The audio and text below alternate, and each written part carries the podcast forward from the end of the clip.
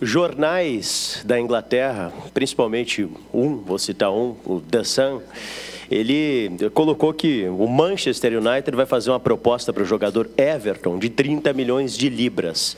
Até que ponto isso é sondagem, é verdade, já chegou alguma coisa ao Grêmio?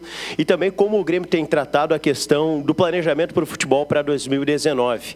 Esse ano, um ano de investimentos, mas não tanto assim, né? Ano que vem o Grêmio pretende fazer um time mais competitivo que esse ano, investir mais do que investiu nessa temporada? Olha, primeiramente em relação ao Everton, não temos absolutamente nada. Notícia nova, notícia que pode vir de lá. A multa rescisória dele são, é 80 milhões de euros. 30 milhões de libras está longe disso.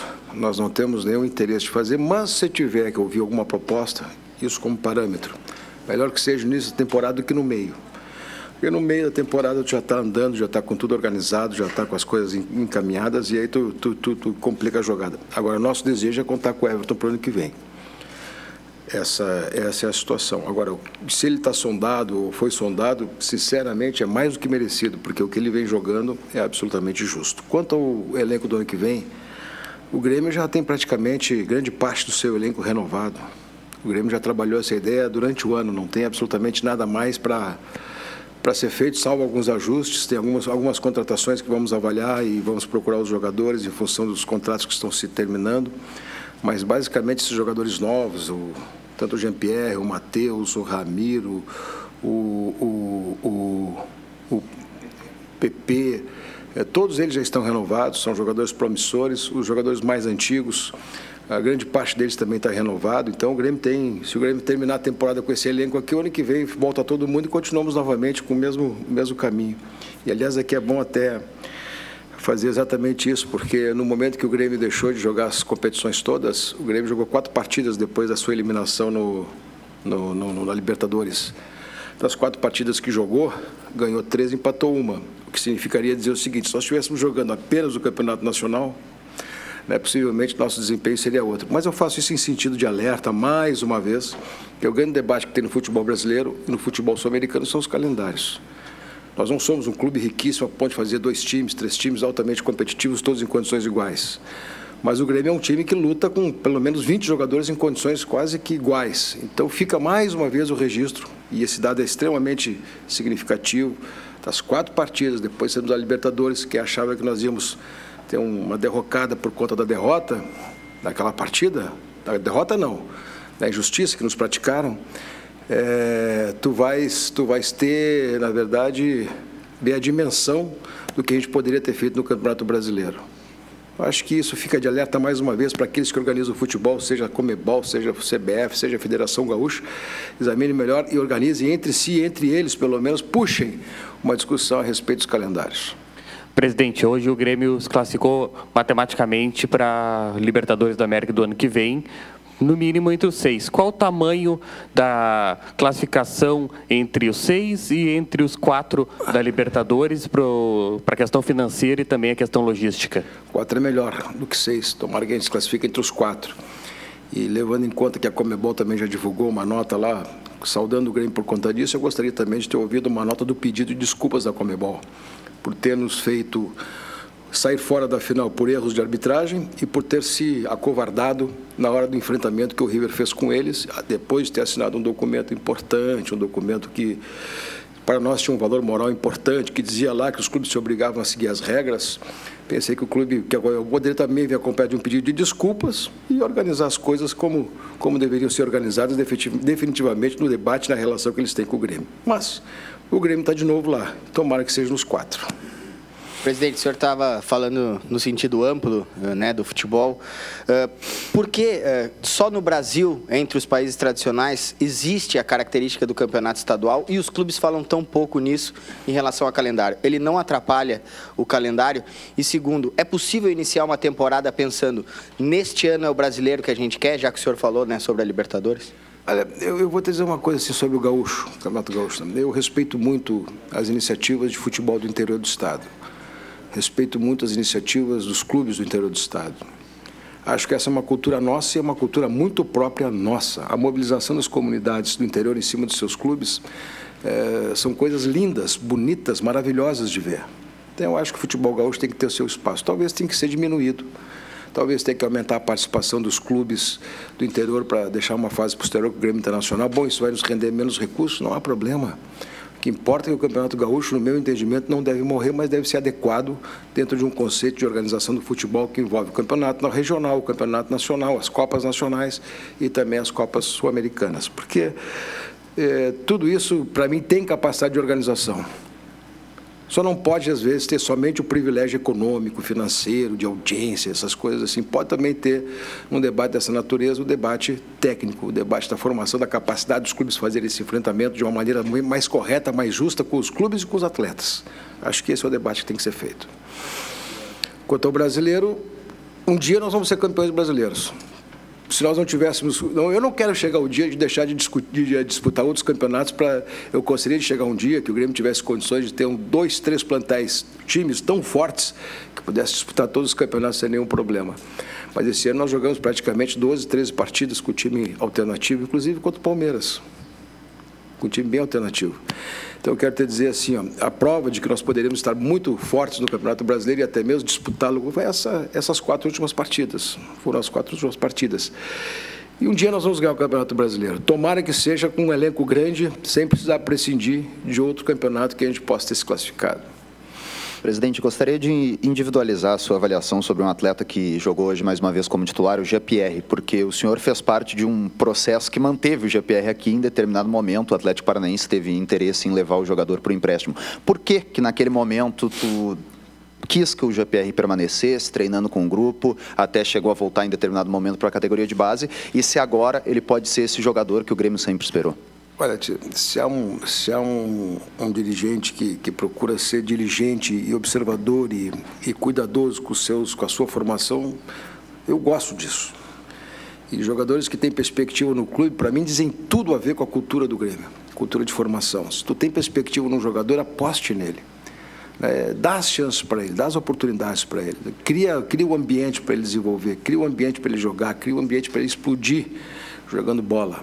É, eu eu não é somente com ele, eu acredito no PP, acredito no Matheus, acredito nos outros que estão vindo lá, que estão chegando também, assim como acreditei no Pedro, no, no Everton, no, no, no, Arthur, principalmente. Então, no Wallace, que estava chegando naquele momento. Para mim, tudo isso faz parte exatamente. E o importante é que o Grêmio, eh, eles vieram para cá, subiram, jogaram, deram títulos para o Grêmio, realizaram seus, seus sonhos, quer dizer, Resultado, deram um resultado para eles, deram um resultado para o Grêmio, deram um resultado de títulos.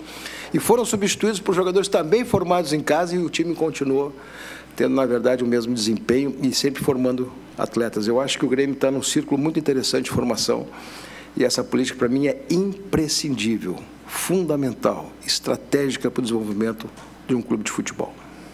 Presidente, o Renato há pouco, olhando para o senhor, mas respondendo para a imprensa, falou que muito dinheiro entrou e tem dinheiro para sair. Claramente, pelo menos na nossa interpretação aqui, na grande maioria, em alusão à renovação. O Renato, ele faz exigências que o Grêmio não pode pagar. O Grêmio bateu no teto no que se refere ao orçamento do salário do seu treinador? Não, não. Em primeiro lugar, não tem. Nós, ele não, nós fizemos uma proposta, efetivamente, que já é de domínio público, mas ele não, não, nós não avançamos em nenhum ponto a mais na negociação. Por quê? Porque, como ele disse, estamos trabalhando a ideia de terminarmos essa fase do campeonato, nos classificarmos e tudo mais. Depois tem tempo para conversar. É, eu acho que essa não é a questão mais importante desse momento. Pode-se fazer as leituras que bem quiserem, não há problema nenhum. E o Grêmio, na verdade, não está de burra cheia, não. O Grêmio pagou conta antecipada. O Grêmio, na verdade, é um clube muito previdente que fez, na verdade, todo um planejamento estratégico para enfrentar o ano que vem porque nós sabemos como vai ser, vão ser as receitas televisivas do ano que vem, e o Grêmio se preparou para isso, desonerando seu fluxo de caixa do ano que vem, principalmente em relação ao primeiro semestre. O Grêmio trabalhou muito bem essa ideia, de modo que a gente não tenha, na verdade, um, um, um problemas de ordem, de ordem de financiamento do mês. É, mas isso não quer dizer que, de repente, se tiver uma negociação de atleta, que o Grêmio não consiga superar tudo isso. Mas o Grêmio trabalhou muito bem essa ideia e o dinheiro que estava sobrando, e aliás já está faltando, porque sempre falta, no clube de futebol sempre falta, foi na antecipação de pagamentos que a gente desonerou muito ano que vem. Então, o Renato tem uma proposta, acho que é uma proposta no mercado brasileiro de ponta, de ponta, mas é uma coisa nossa, minha e dele, do clube dele, daqueles que vão negociar com ele mais adiante. E a gente, e eu tenho muita expectativa, muita esperança que a gente vai consolidar uma, um acerto aí. Ao citar, presidente, na classificação do Grêmio para Libertadores, nesse momento já no G6 garantido, o senhor colocou aí que a Comebol já fez uma saudação, enfim, disse que esperava né, um pedido de desculpas, deixando bem claro que o Grêmio ainda não digeriu tudo que aconteceu. Como o Grêmio e Comebol vão conviver por mais uma temporada, eu queria saber do senhor o que, que o senhor uh, espera, o que, que vai trabalhar a respeito disso, né, porque se a gente buscar lá atrás, naqueles episódios pós o jogo do Lanús aqui, né, o Grêmio sofreu uma marcação rígida da Comebol em diversos aspectos, a gente sabe aí com multas, enfim, durante a temporada. O que, que o senhor está imaginando, né, o que, que o senhor vai tentar trabalhar nessa relação Grêmio-Comebol, que a gente sabe que ela ficou bem desgastada, especialmente por esse episódio de River Plate. Vou repetir um fato, só para você ter a noção desse negócio. Em primeiro lugar, eu acredito na soberania do clube. E não acredito que se tu baixar a crista, tu vai ser respeitado. Tu só vai ser respeitado quando tu tem posições muito claras a respeito dos teus interesses, dos teus direitos, daquilo que tu entende como razoável e importante. Não adianta se acocar, não adianta se abaixar, não adianta se humilhar, não adianta pedir pinico, como o termo mais próprio. Né? Eu vou lá agora, vou fazer uma corte para ver se consigo reatar relações. Não, as relações sempre serão absolutamente institucionais. O Grêmio com a sua soberania, o Grêmio com a sua com a sua altivez, o Grêmio com a sua capacidade de interlocução, com a sua capacidade das suas causas, porque eu vou dar dois fatos aqui, um talvez não seja de conhecimento de vocês, mas o outro eu já já, já fiz essa matéria. Quando quando o árbitro Baldassi, né? Baldassi, é, Hector Baldassi, é, colocou para os Anota que estava muito chateado do ano passado ainda, quando o Grêmio é, pediu que ele ficasse fora do, do, do árbitro de, de, vídeo lá, ou então da organização do VAR, porque é árbitro argentino, tinha um time argentino, quer dizer, não era uma questão de interesse nosso, era uma questão legal, estatutária. Quem desafiou mais uma vez os estatutos foi a Comebol. Fomos ao, à presidência da Comebol, eles disseram que eu tinha que tirar, chegamos em Lanús, estava lá ele, mas esse fato você já tem conhecimento. O mais importante é que este ano ainda, o Baldassi chegou lá e ainda fez uma cobrança para os Anota, no sentido de dizer o seguinte, que eu estou chateado, por que, que vocês fizeram aquilo comigo ano passado? Pô, mas não fomos nós que fizemos, o estatuto é que manda tu não estar tá lá, tu está lá porque tu desafiou o estatuto. Essa é uma situação muito, muito complicada. E quanto, a, quanto, a, quanto ao que aconteceu depois ali, o Grêmio fez um recurso, foi julgado, levou aquelas 34, 35 horas para ser o julgamento. A gente não sabe exatamente o que, o que aconteceu lá naquele debate, se houve debate ou se foi uma. Mas o fato é que o Grêmio, na quinta-feira, entrou com recurso, depois daquilo, e em duas horas tinha sido julgado nosso recurso de apelação, com árbitros do Equador, da Colômbia, da, do Peru e da Bolívia exatamente para jogarem a Libertadores no, no primeiro jogo completamente limpos, liberados. Não tinha mais pendência absolutamente nenhuma. Quem tu quer que eu acredite disso? Duas horas para jogar um recurso? Duas horas. Quais, quais, é, é, eu nunca, eu, eu, olha só, advogado, milito há 35 anos, eu nunca tinha visto um julgamento, mesmo que sumário, mesmo que sumário, mesmo que seja uma corte de apelação uh, com caráter meramente duas horas depois, está tudo combinado. Eu posso acreditar nisso? É, eu, não, não, eu não, não consegui digerir. Eu não consegui. É claro que tem o aspecto do jogo. Né? Nós poderíamos ter feito, o Everton poderia ter feito aquele gol 2 a 0 tudo mais. Estava com 37 minutos, tomamos dois gols, reverteu o resultado. Tudo isso também bate na gente. Mas o Grêmio está fora da Libertadores por quê? Por um erro de arbitragem, que podia ser revisado. Ou não, ou o VAR não estava lá. Por isso que eu digo aqui, tem que ser colocado, por exemplo, no VAR, eu acho que essa é uma questão muito propositiva, todos os sinais de televisão gerados no estádio têm que entrar no VAR. Não pode ser apenas um. Porque às vezes, se uma câmera não está bem postada, mas pode estar postada uma outra de uma outra emissora, e o VAR tem condições de estabelecer contatos e sinais de todas as emissoras, botem todo mundo à disposição para ser mais justo, para ser mais correto, para ser um diagnóstico melhor, para ser uma avaliação melhor. Então, contratem, em vez de contratar um sinal exclusivo, que já tem dúvida sobre o sinal contratado, já, é, já há toda uma dúvida da Fox Argentina, que patrocina o River Plate, papapá, papá. Muito bem, contratem de todos, porque talvez uma das câmeras colocadas tecnicamente por uma emissora, poderá ter a capacidade de ver um lance que o próprio VAR não viu. Mais uma vez, nós pedimos que, o, que a auditagem do VAR, pedimos as cópias dos vídeos, pedimos as cópias dos áudios, pedimos as cópias de tudo, sei lá se vamos receber. Mas eu estou fazendo isso não é para chorar. Eu estou fazendo isso e estou fazendo esses comentários para duas coisas. Mostrar né, que muitas vezes nós estamos num, num sentido que, é, depois que eu assinei aquele documento, que não fomos nós que propusemos, foi a própria Comebol que propôs, jogo limpo, obediência das regras. E na primeira oportunidade que pode fazer a cobrança das regras da Comebol não faz, eu tenho que ficar indignado. Eu não estou chorando, não tô, eu estou falando isso para tentar aperfeiçoar as relações. Muito antes de querer ser cobrador, de querer ser desafiador da Comebol, muito antes. Por favor, ajam como tem que agir. Não é simplesmente chegar agora, nos classificamos, mais uma vez, eu quero pedir de desculpas, eu quero uma coisa justa, correta. Prefiro enfrentar dessa maneira as coisas sem receio e sem medo de dizer a Comebol, ah, eles vão ter que ficar aqui conosco recentemente, agora lá para o mês de julho, eles vão ter que passar praticamente aqui cinco, seis jogos conosco na Copa América. Vão jogar aqui no nosso estádio. Né? Pô, então eu faço isso muito mais em tom de colaboração para tentar fazer uma situação de aperfeiçoamento disso tudo, se tiverem ouvidos. Porque se quiserem ficar na obscuridade, também problema. Vamos nós lá jogar mais uma vez e ficar reclamando todos os anos. Mas as coisas as claras se tornariam muito mais simples do que a obscuridade que tem lá hoje. Então, o que, que eu quero te colocar? Quero te colocar com todo respeito. Em primeiro lugar, gostaria de ter recebido um pedido de desculpas da Comebol. Em segundo lugar, gostaria dela ter mais altivez. E não gostaria que fosse tão soberba e tão, e tão presunçosa como esse desafio desse árbitro Eduardo Hector Baldassi, Hector Baldassi que veio cobrar do nosso gerente de futebol por que, que nós reclamamos dele. Isso, sabe que isso me caiu como uma pedra em cima. Tudo isso não justifica ter perdido em 10 minutos a classificação também, para ficar as coisas mais ou menos no campo esportivo. Porque ganhar no ilícito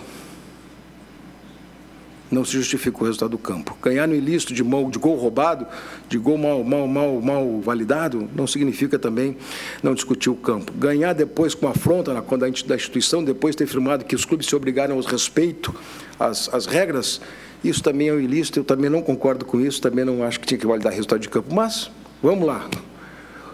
Vou chegar em qualquer lugar da Comebol, em qualquer lugar que a Comebol tiver, com altivez, com a soberania do Grêmio, porque como nós é que fizemos o futebol, nós vamos chegar a cabeça muito mais tranquila, muito mais limpa do que eles. É como dizia o velho Darcy Ribeiro, né? E eu acho que sempre é bom lembrar isso, né? Lutei a causa dos negros, lutei a causa dos, dos índios, lutei a causa do povo pobre e perdi. Não queria estar no lugar daqueles que venceram. Nós lutamos, nós entramos com recurso, nós discutimos tudo que tinha que discutir, fizemos tudo que tinha que discutir, saímos de cara limpa e com a moral elevada. Não gostaria de estar no lugar daqueles que nos derrotaram. Essa é a verdade.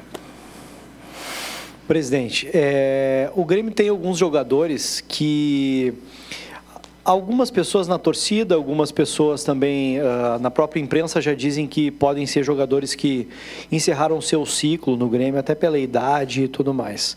É, como é que a direção está tratando a renovação ou a não renovação é, de alguns jogadores como Léo Moura, como Douglas, como Marcelo Oliveira, jogadores que têm um pouco mais de idade, que por algum motivo ou outro ficaram de fora nesse ano, não participaram tanto, até por questões físicas, como o Douglas, com um ano e meio parado.